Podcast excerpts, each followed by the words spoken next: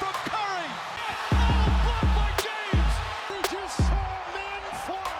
Back out to Allen. His.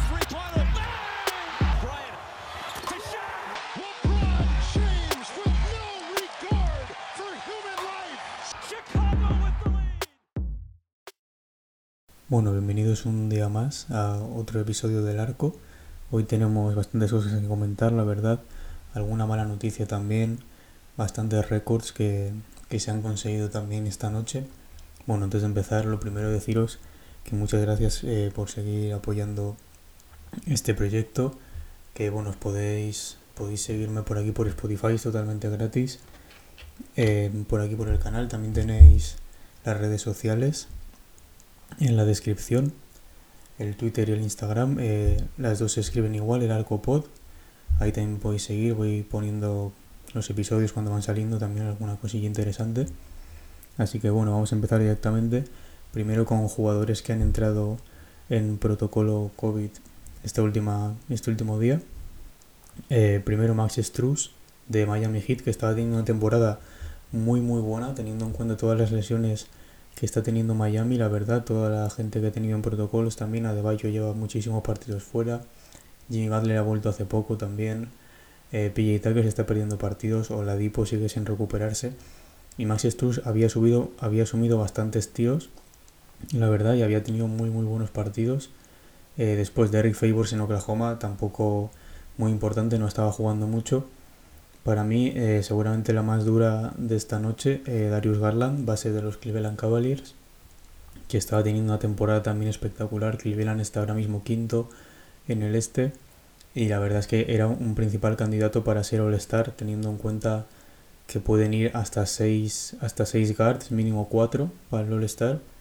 Y en la conferencia este, pues como mucho le podrían quitar el puesto Zach Lavin, Trey Young, James Harden, pero yo creo que tiene que estar en la conversación. Eh, después también tenemos dos jugadores eh, de Atlanta Hawks, Bogdan Bogdanovic, que tuvo un buen partido el otro día, y Georgie Dien, que es un, un jugador de banquillo, la verdad, sale bastante poco. Eh, bueno, bajas tampoco tan grandes como la de John Collins o Trey Young de las últimas semanas.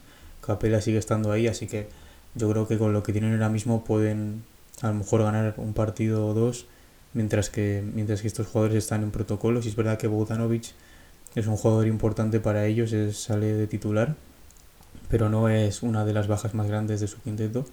Así que bueno, eh, después tenemos al uno de los candidatos, yo creo, a rookie del año, que es Josh Giddy de Oklahoma City Thunder, que si no fuera por el récord seguramente estaría más arriba en esa conversación, junto con Ivan Mobley o Scotty porque está teniendo una muy muy buena temporada con alguna línea estadística también bastante interesante, bastante curiosa. El otro día con 0 puntos, 18 rebotes, 10 asistencias. La verdad que bastante curioso, llevaba décadas sin hacerse una línea estadística así. Y bueno, es un, una baja que yo creo que para Oklahoma les va a doler bastante teniendo en cuenta que tienen una plantilla muy muy limitada. Porque fuera de Silius Alexander, Ludo Ortiel, yo creo que los demás, la mayoría en otros equipos serían jugadores de G-League eh, después, eh, otro jugador en Miami, Udonis Haslem, que bueno, es, eh, es el jugador más mayor ahora mismo de la NBA. No está, no está jugando prácticamente, solo sale en algún minuto al final si Miami va ganando de mucho, pero es básicamente el líder de este equipo, aunque no juegue, fuera de la pista sobre todo.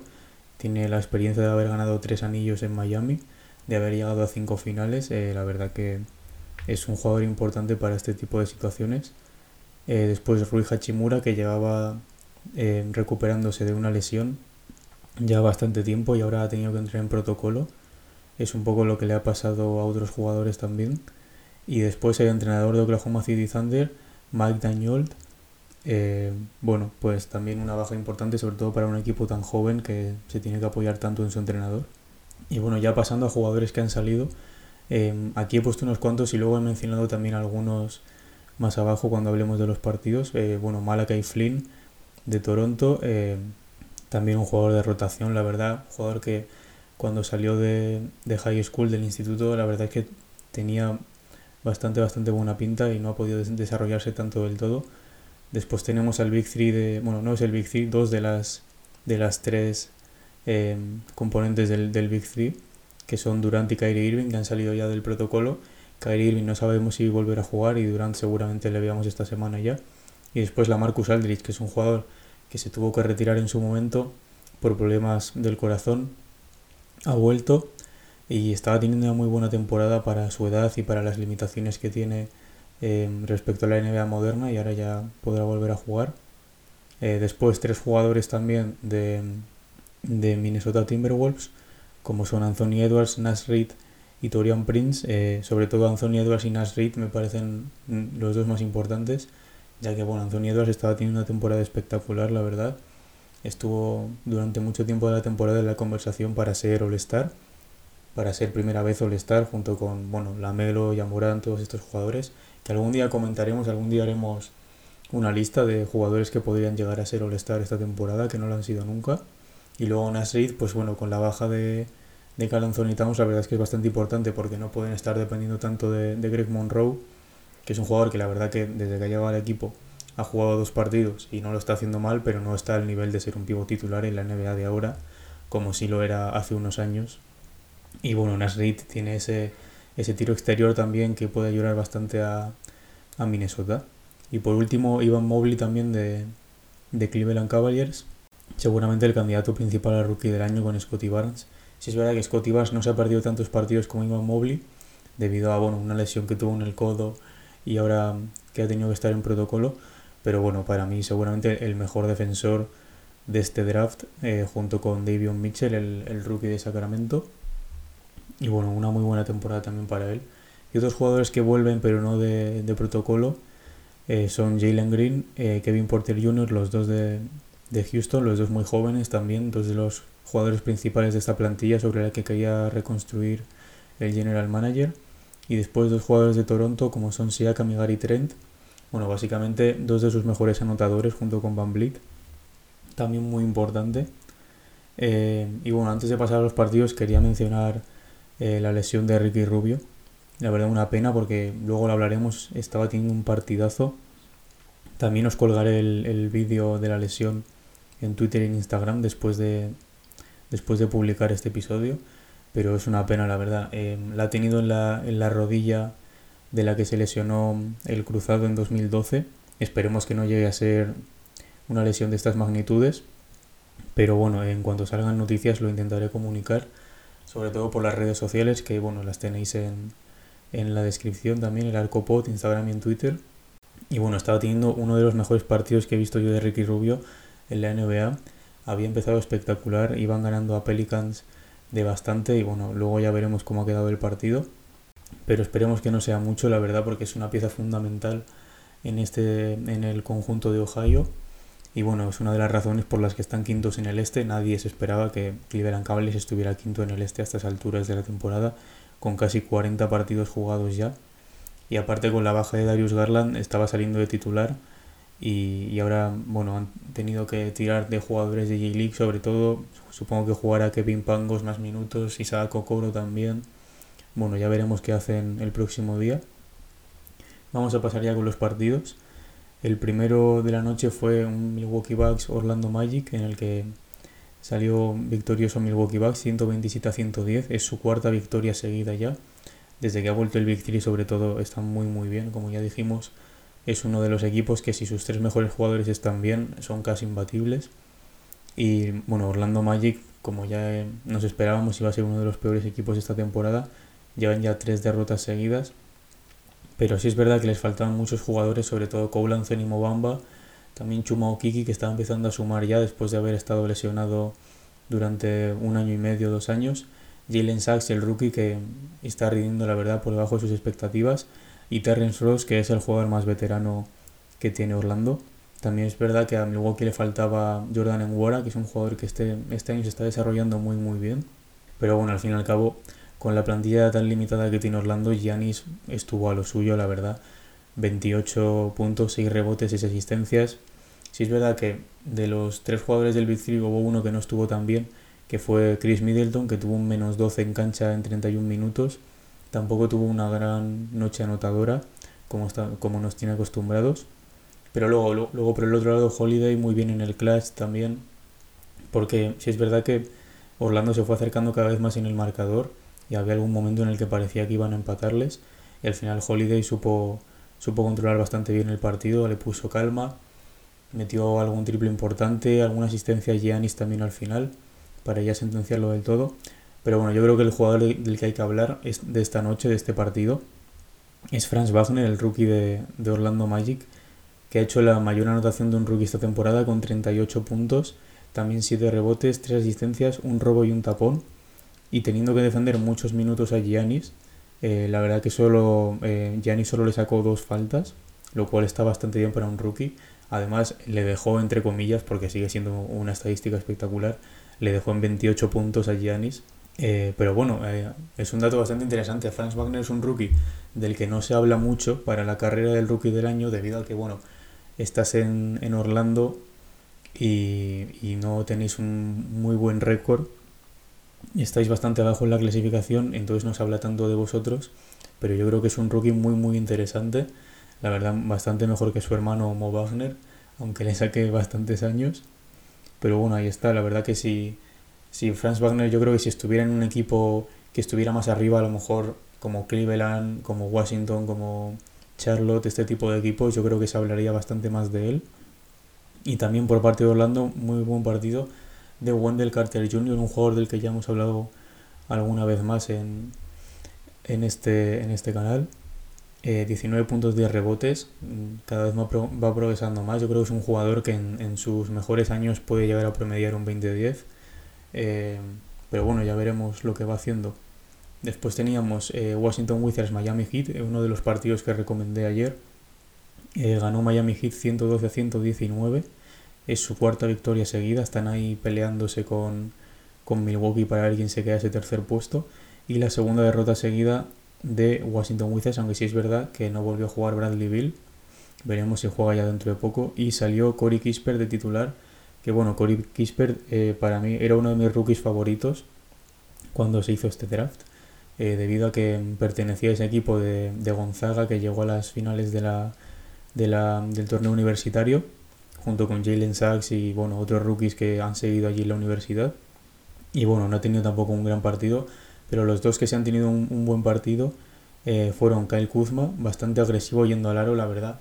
Ahora que está en un equipo como Washington Wizards y no está en Lakers, no tiene que preocuparse tanto de ese tiro exterior que se exige siempre a los equipos de LeBron y además con Anthony Davis también, eh, que se exige que haya jugadores que puedan tirar de tres, que puedan ejecutar bien el catch and shoot. Ahora no tiene que centrarse tanto en eso y puede ir más al aro, tiene más medias distancias también Además es un jugador bastante fuerte y más grande de lo que parece.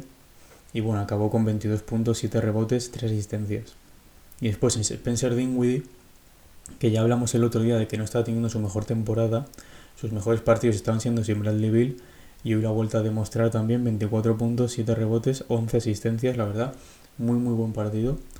Eh, también podemos destacar a Davis, Davis Bertans, que bueno, ya se le está empezando a considerar un poco sobrepagado dentro de la liga debido a ese contratazo que le dieron los Washington Wizards, pero hoy ha tenido un buen partido con 5 de 10 en triples. Y bueno, aunque todos estos jugadores han tenido un buen partido, yo creo que el mejor jugador del partido tendría que estar entre Jimmy Butler o Tyler Hero. Tyler Hero ha terminado el partido con 32 puntos, 6 rebotes, 3 asistencias y 5 de 7 en triples, bastante bastante bien, aunque tuvo un menos 6 en canchas y es verdad que en el, en el lado defensivo siempre sufre bastante. Y después Jimmy Butler, también muy espectacular. 25 puntos, 8 rebotes, 15 asistencias, 2 robos y 2 tapones. Bueno, un partido que son muy, muy de Jimmy Butler, de rellenar siempre mucho la hoja estadística. Así que bueno, mm, decidme si cuál creéis que ha sido el mejor jugador, la verdad, si Jimmy Butler o Tyler Hero. Y también tenemos a, a Duncan Robinson, que está teniendo una bastante mala, mal inicio de temporada, la verdad, que ha terminado con 26 puntos, 8 de 16 en triples bueno, como nos tiene acostumbrados, la mayoría de sus puntos siempre son desde el triple. Es un jugador que está ahí para eso y, le han pagado bastante bien para que ejecute ese tipo de, acciones.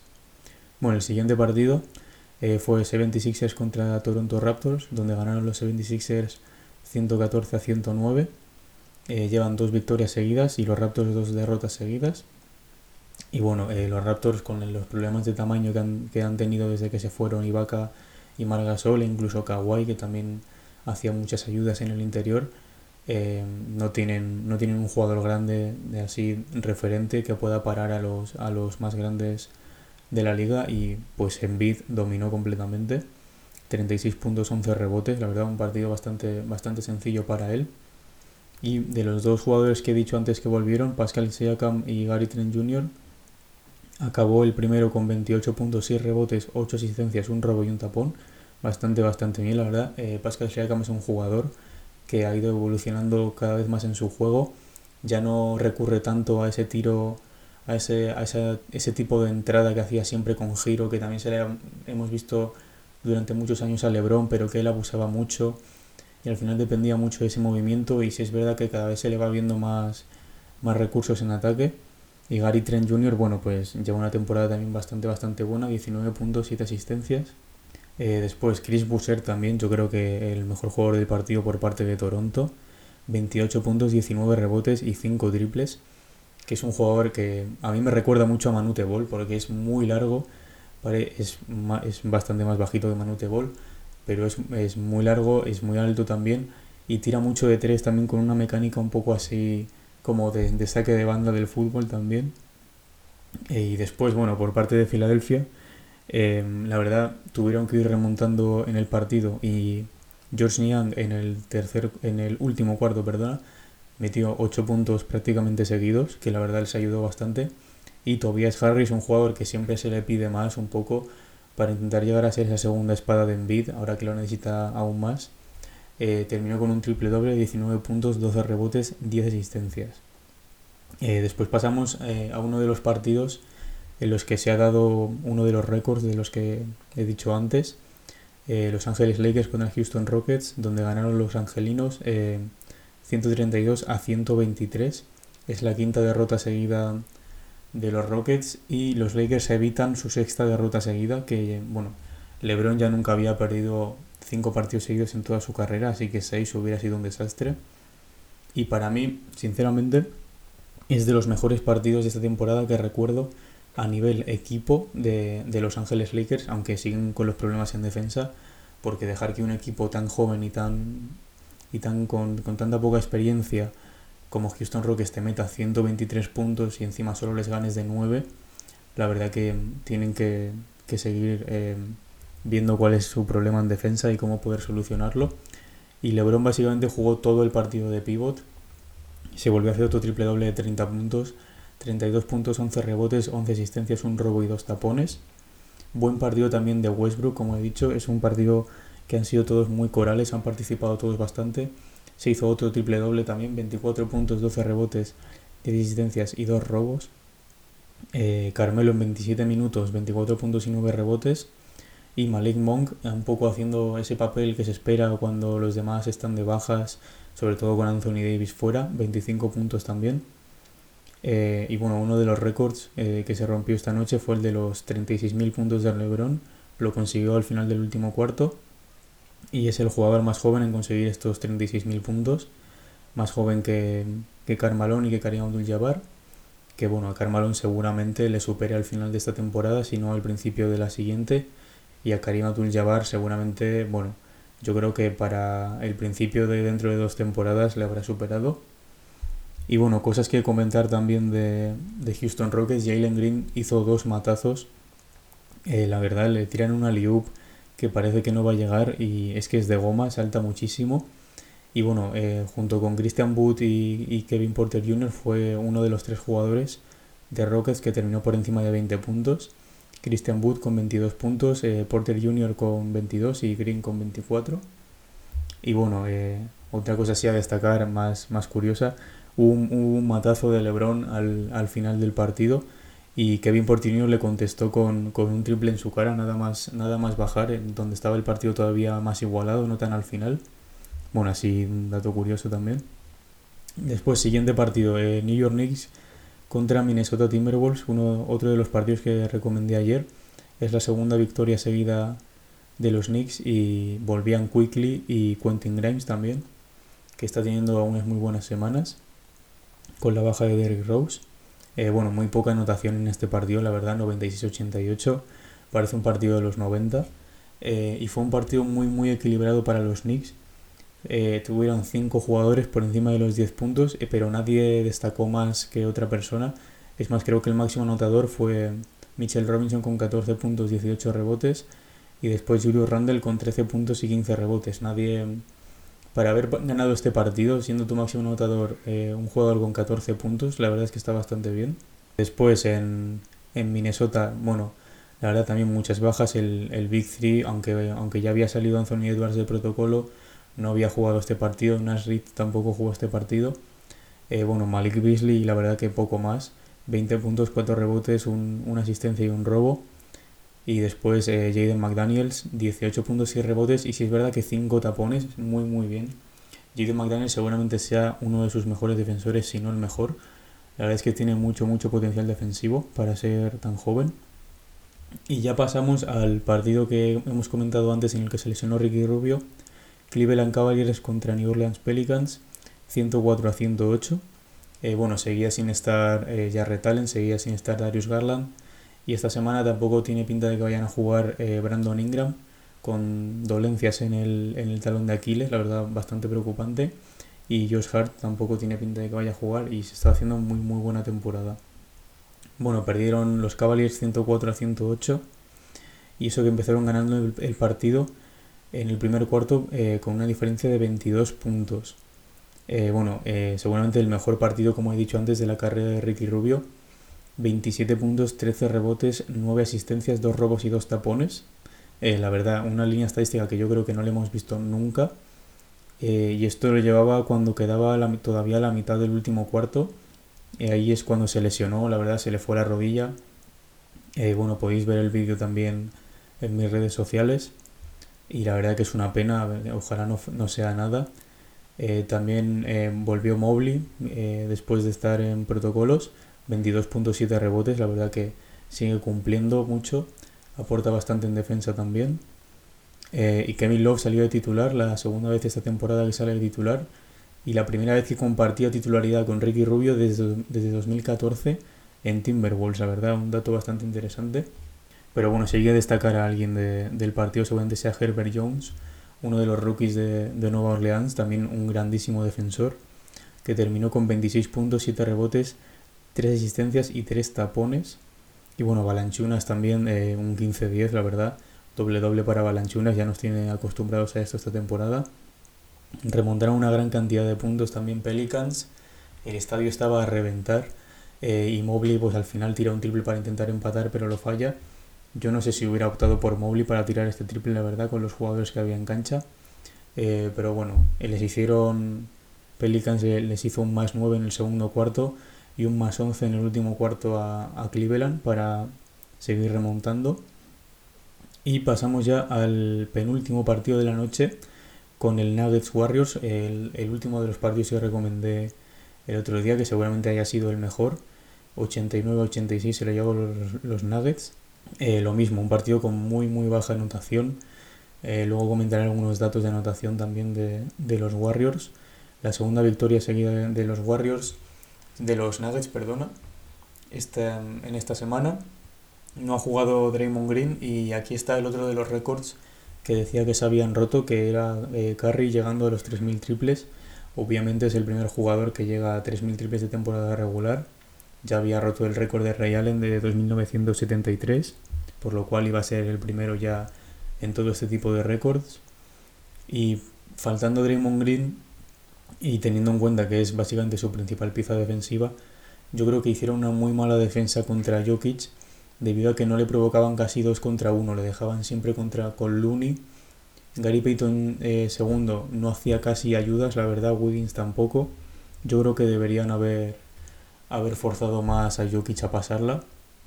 Sí es verdad que es un tremendo pasador, pero estando como estaba, eh, que acabó con 22 puntos, 18 rebotes, 5 asistencias, 4 robos y un tapón, yo creo que le hubiera hecho una mejor defensa, la verdad.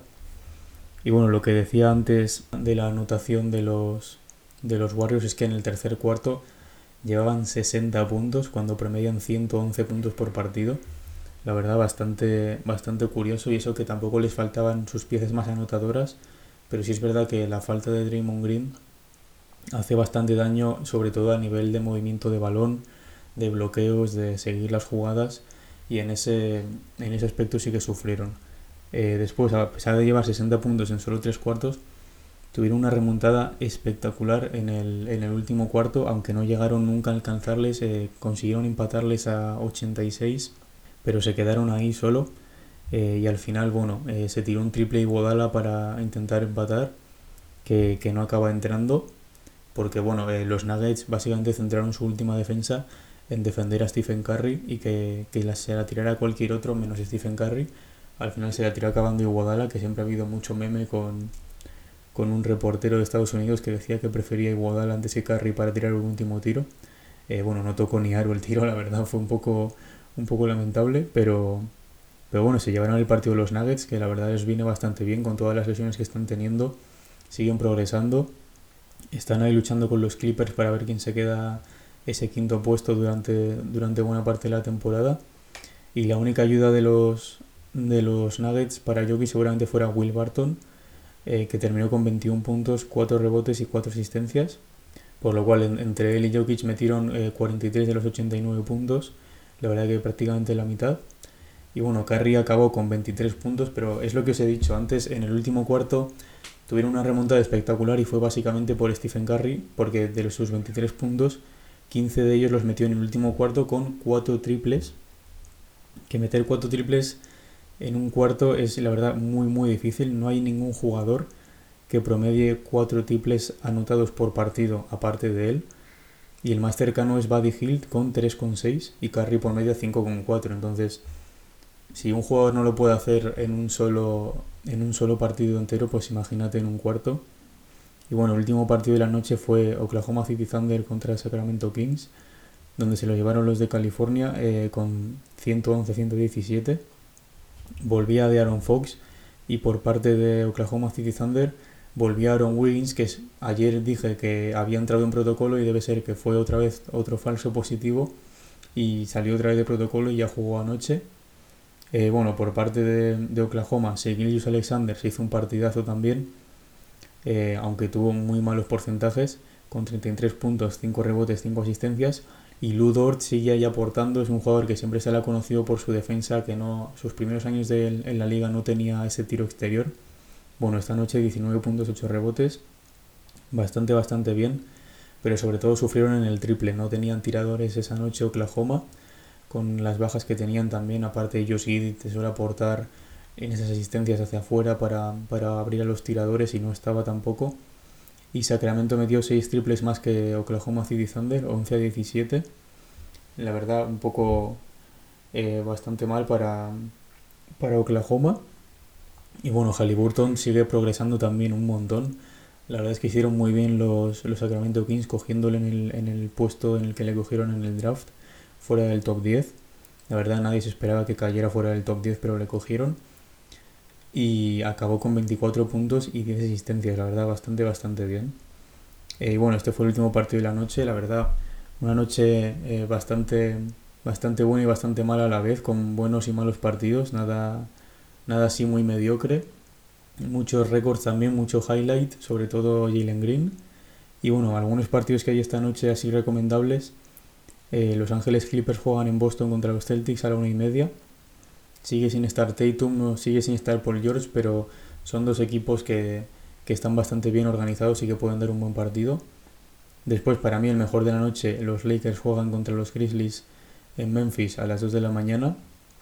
Básicamente eh, están todos sanos, menos Anthony Davis y Dylan Brooks. Así que podemos tener un buen partido ahí. Esa rivalidad Westbrook-Jamorant, que siempre se dice que Jamorant es el nuevo base así más atlético como lo habían sido Westbrook y Derrick Rose en su momento. Y bueno, eh, ya sabemos que a LeBron le encanta ese partidazos contra los Grizzlies también. Y después, más tarde, eh, los Jazz juegan en Portland contra los Blazers a las 4 de la mañana. Podemos ver, es un partido tampoco tan interesante ya que los Jazz eh, son el equipo que más puntos por partido mete este año y los Blazers siguen siendo la peor defensa de la liga. Entonces, seguramente no sea un marcador muy, muy igualado, pero siempre está esta rivalidad entre estrellas como son Donovan Mitchell y Damian Lillard, que puede estar bastante, bastante interesante. Y bueno, Rudy Gobert, a ver qué, es capaz de hacer sin, sin Nurkic en, en, la plantilla. Así que nada, esto ha sido todo la verdad por hoy. Eh, muchas gracias por escucharlo.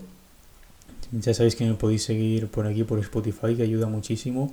Compartir también los episodios y seguirme en Twitter y en, y en Instagram, el Arcopod, se llaman las dos igual.